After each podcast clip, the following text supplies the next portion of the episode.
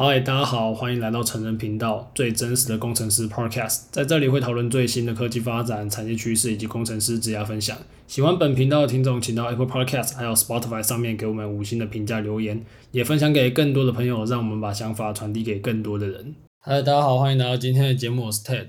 好，今天这一集播出的时间应该是我们第一次的那个台北台北区的聚会的结束，然后呢，我觉得。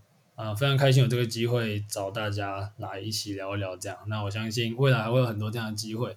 那如果大家喜欢的话，也可以持续关注我们，也可以帮我们分享给你的其他朋友。因为，哎，其实我们虽然平常在一些科技啊、工程师的内容有很多的涉猎，但其实我们也最近也在尝试把一些更软性或者是一些更多元的一些工程师的生活啊、形态分享给大家。哎，像我们今天这一这一集的来宾，其实他就很酷，我也很期待有这个机会可以跟他做这一集的分享。我们先欢迎今天的来宾小蔡。大家好，我是小蔡。好，那一开始请小蔡先帮我们简介一下自己的经历与背景吧。好，诶，那我在十七岁的时候，高三的开始开始的时候，我就到业界实习。那我们公司是做 CNC 的传产啊，因为我读我读的学制叫做产学合作，我是要周一到周四上班，然后周五周六上课，所以我的学士方面比较薄弱。那大学读的是机械工程系，然后一样是一边上班一边上课。那我在实习的时候担任的是采购实习生。然后我后来自学英文，加上去年的半导体缺工潮，才会成功转职成为工程师。了解了解，去年真的是一个大大暴增。不过你刚刚讲这个，我觉得很很酷诶。你是说你高中的就是类似产学的那种班的，是不是？对，产学合作，那类似建教，不过有稍微有点不一样。我是就是周一到周四上班，然后周五周六上课这样。这样感觉蛮蛮辛苦的，就是在就是？就时间是给自己的时间并不多，是不是？对啊，偶尔周日也还要去实习，还要我们因为我们要考一个证照，我们考气压跟那个机械加工，所以我们偶尔周日还要去实习这样。OK，然后你的大学就是顺着你的那个之前的这些，然后就进到机械系这样。对，OK OK，酷。我觉得真的是，因为因为我我们平常就是念那种高高中嘛，所以其实遇到一些这方面的。我们还是同朋友，还是觉得蛮酷的，因为我觉得就是像这样子，有各种不同多元的一些学习的曲线，会造就不同一样的思维啊。那刚刚提到现在在就是半导体业做，因为小蔡是做客服的工程师嘛，可以跟大家介绍一下他的工作内容大概是什么吗？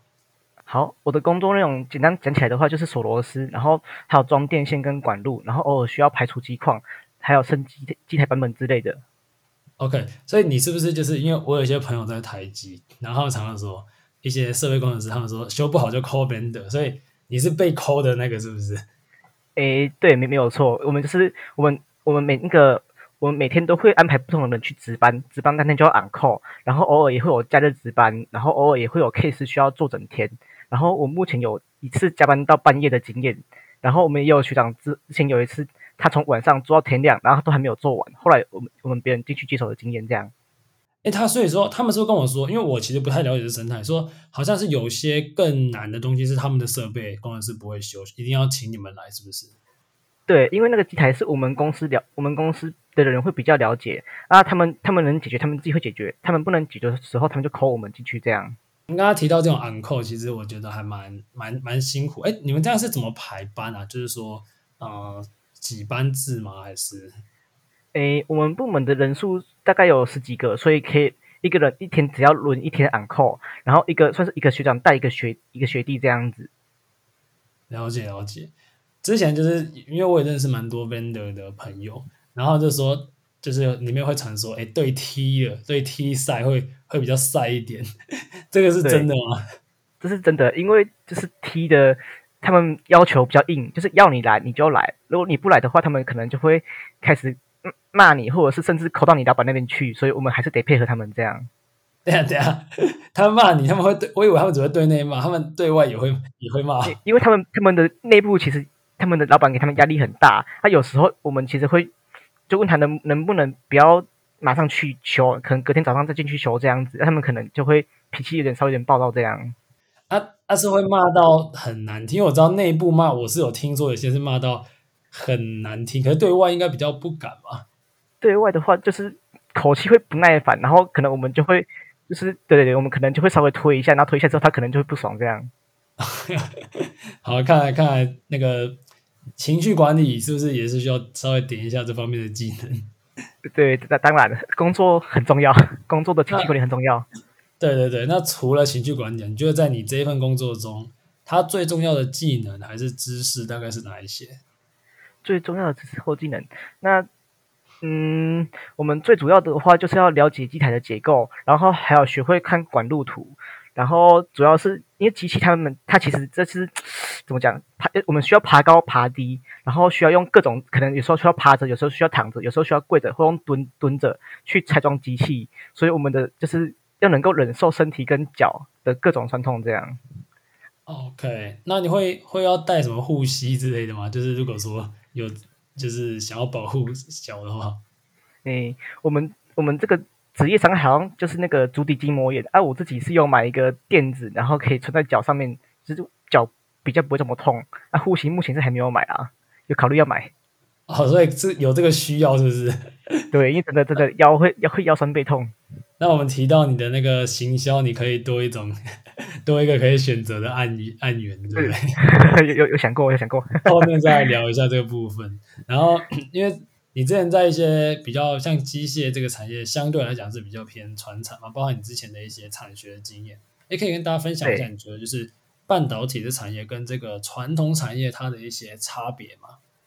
诶，传统产业的话，他们就是会把员工管得比较多，然后他们就是会要求你们可能上班时间不能划手机，然后就是吃饭时间可能也没那么自由，就是固定中午十二点到一点休息。那我目前的公司的话是十一点半到到那个就下午可能都可以自由时间去吃饭，就是比较自由。然后上班的时候也也就不会管那么多。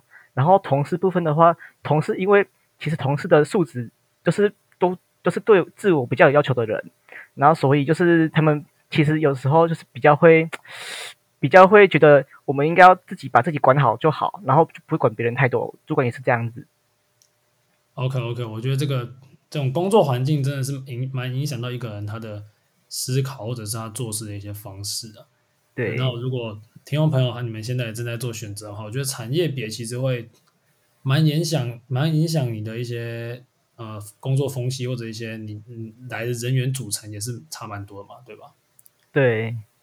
那因为我们刚刚其实已经有稍微提到一些，哎，我们可以去做卖一些新的东西。其实我们今天找小畅来，更重要的是他的经营的一些频道，经营的一些内容创作，我们觉得非常的酷。因为大家像我也常常跟我们听众朋友推荐嘛，就是现在一些自媒体的杠杆，一些新的机会，其实在这个年代是很多的嘛。那想问一下小蔡，说当时是什么原因让你去接触到？因为我们也聊过嘛，你有蛮多不同的副业，是什么原因让你开始接触这些新的机会？好，诶，我目前做过的副业有虾皮拍卖，还有联盟行销跟海外销售，就是前阵子很夯的亚马逊，然后还有写部落格。那我目前主力放在经营 IG，原因的话，我觉得最主要原因应该是因为有趣。做一些不一样的事情，我觉得很好玩。当然，不喜欢帮别人工作，我觉得也很重要。而且这点会随着年纪越大变得越来越重要。啊，我之后也希望自己能够把副业变成主业。没错，这件事情我觉得是非常好的，因为你你是你会觉得在做自己的事业，就是你会是为自己的感觉。可是你去打工，就是其实你是为帮老板，你只是为了拿个打工费这样。对，心态上面我觉得差很多，就是。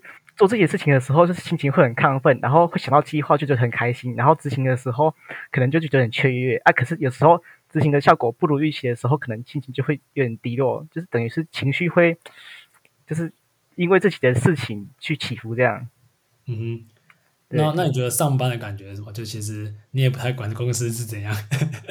上班的感觉，我我就是只要我能够应付客户，然后公司公司觉得我。有价值在，那我觉得就就 OK 这样。嗯，不过在我们现在这个年这个年纪啊，是不是你还是觉得说有一个现金流还是还是蛮重要的？当然，当然很重要。我觉得目前以我来讲的话，因为我我主业收入还是比副业高。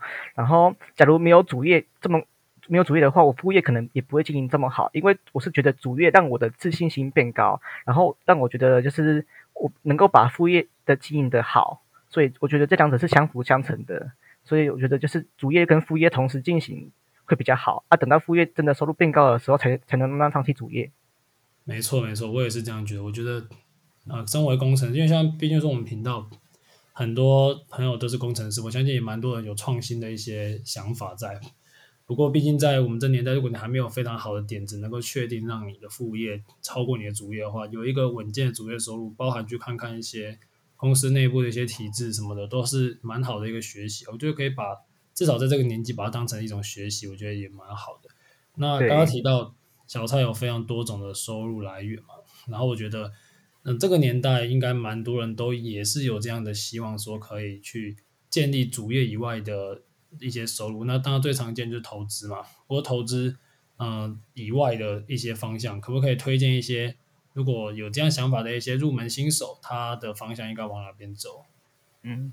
我觉得新手的话，经营虾皮或者是联盟行销，或者是部落格跟经营 IG 都是不错的选择，因为他们的门槛其实不会太高，然后也不用什么太大的成本，而且他们每一项经营到后面，其实都有机会可以变成主业。那我自己的话是上面四个我在同时进行，主力放在经营 IG 跟联盟行销，我的部落格偶尔才会写一篇文章，然后是觉得收益会不错我才去写，然后虾皮的话我是佛系经营，每个月的营业额大概在一万附近。虾皮，你是去什么淘宝批货，然后来拿虾皮卖这种吗？诶，不是，其实我算是我有认识的卖认识的卖家，然后我跟他们拿货，他们帮我出货这样子，我帮他们卖，然后他们帮我包货出货，所以我花上上面的时间其实很少。哦，你说你其实只是做一个导流，是不是？对对，没错。其实我我觉得这个是很屌，我之前认识一个也是工程师的朋友，他之前也是类似卖。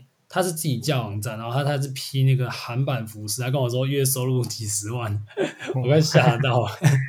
对，这已经超过他本业，然后他的本业就是做好玩的这样子，那很厉害，真的真的是很厉害。哎，那我我其实对联盟行销这件事情一直都蛮感兴趣，所以你觉得 IG，因为我我蛮好奇的，像我们的 IG 是有点佛系经营，IG 你觉得要怎么样把它变现啊？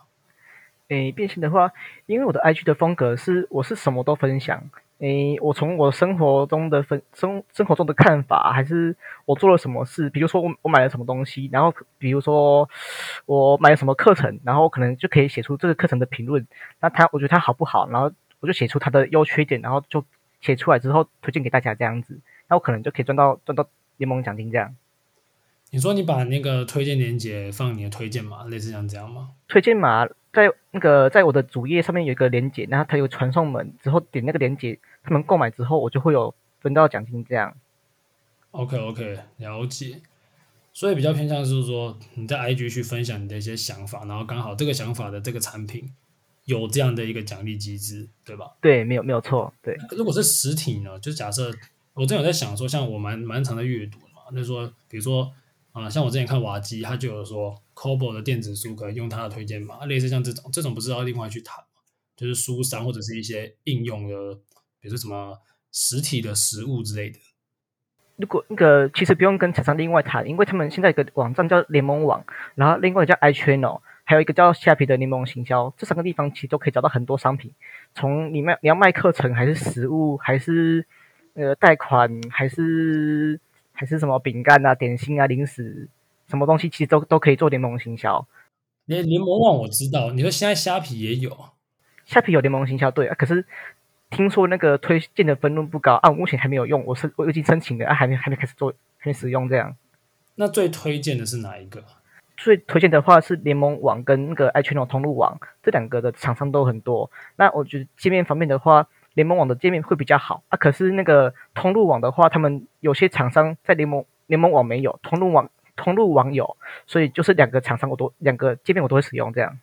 就各有优缺点就是。对。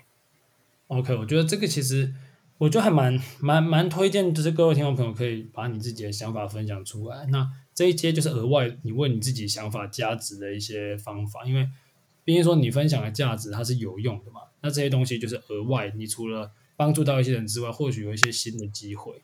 那因为我们听众朋友大部分的人都也是像我们刚刚说，都还是有一些主业嘛。那包含小蔡，你目前也有主业，而且你的主业。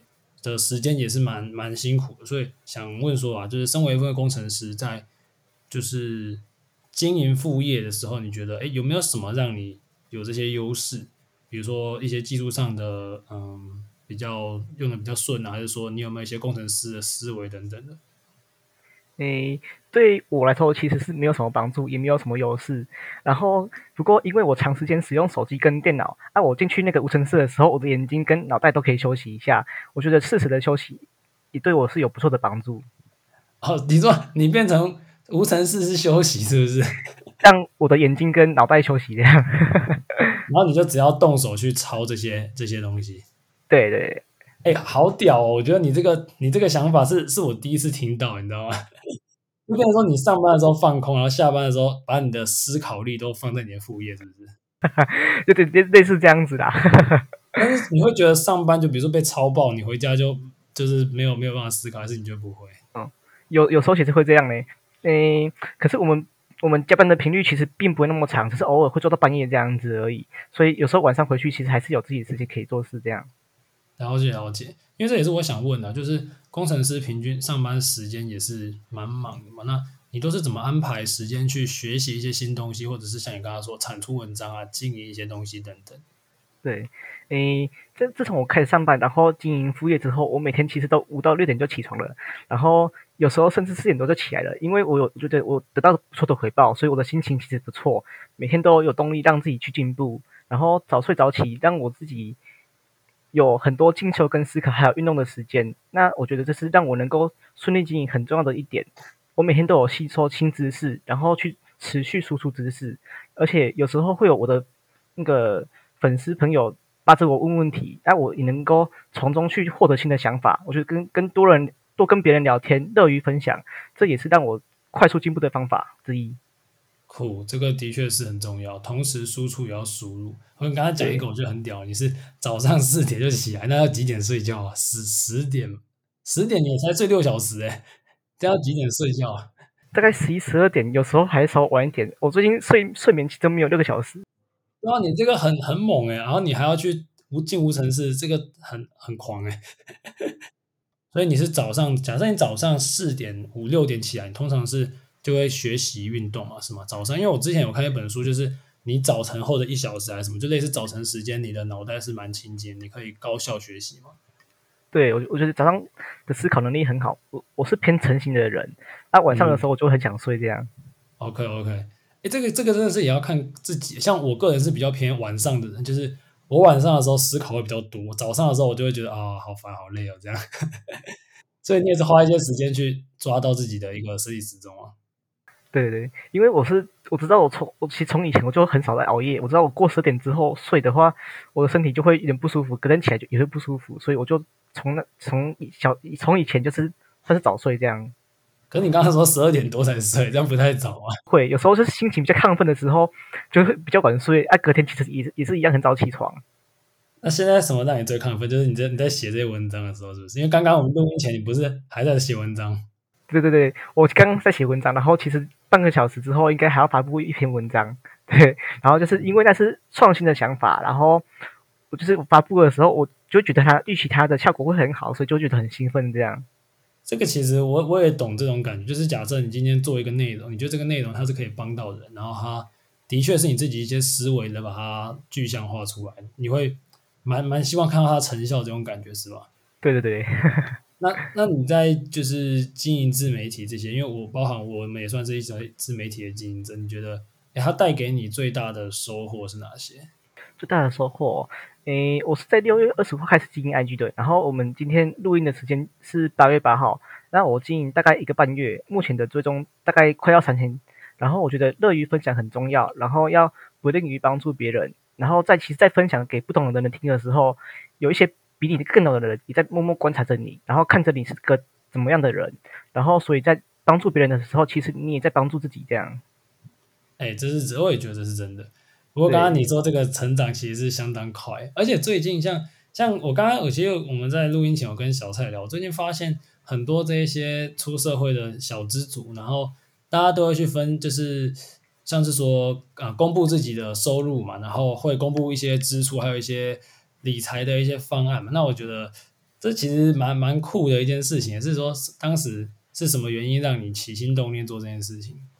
嗯，起心动念主要是因为我其实，在经营 IG 以前，我的我的账其实蛮混乱的，我没有在记账，我也搞不清楚我自己的钱放在哪里，因为我很多网银账户，然后我投资虚拟货币、投资股票，然后还有储蓄险，然后一大堆有没东西，所以我根本不知道我钱放在哪边。然后我是看到一个账号，他好像叫做三十节约男子，然后他第一篇文章叫做那个就统计他自己的资产，然后我是看到那个之后才决定统计自己资产，所以我第一篇的文章就是统计我目前的资产是多少这样，然后就开始经营。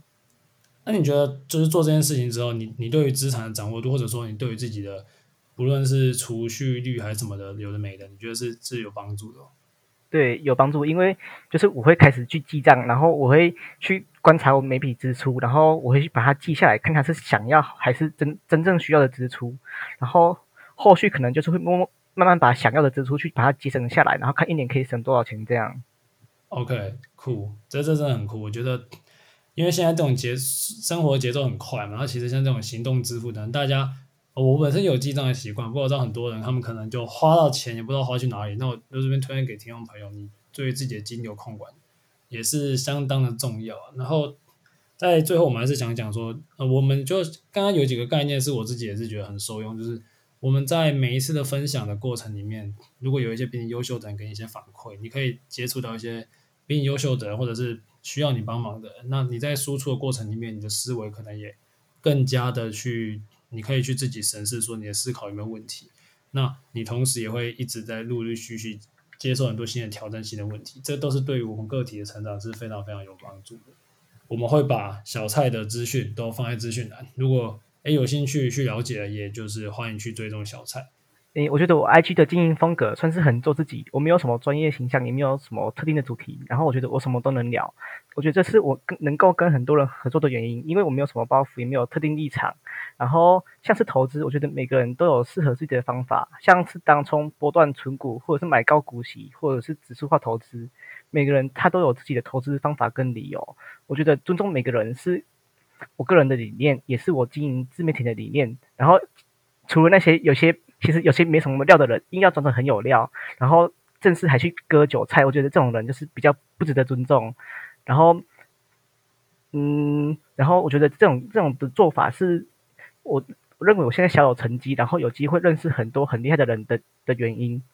然后有些人其实很厉害，但是别人不不敢给他们建议。然后我自己有机会跟他们聊天到的话，我就会很自以为是的给他们建议。然后我目前遇到的人，我觉得他们都有参考我的想法，而且我觉得他们也需要不同的看法跟声音，来让他们接触到更广、更多的群观众群。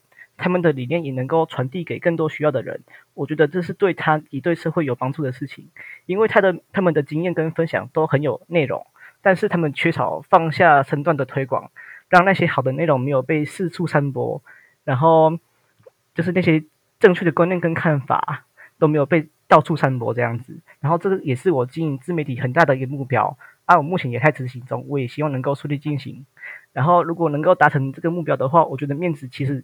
不太重要，就是能够为了更大的目标放下自己的面子，是是 OK 的事情。嗯，对，大概就这样子。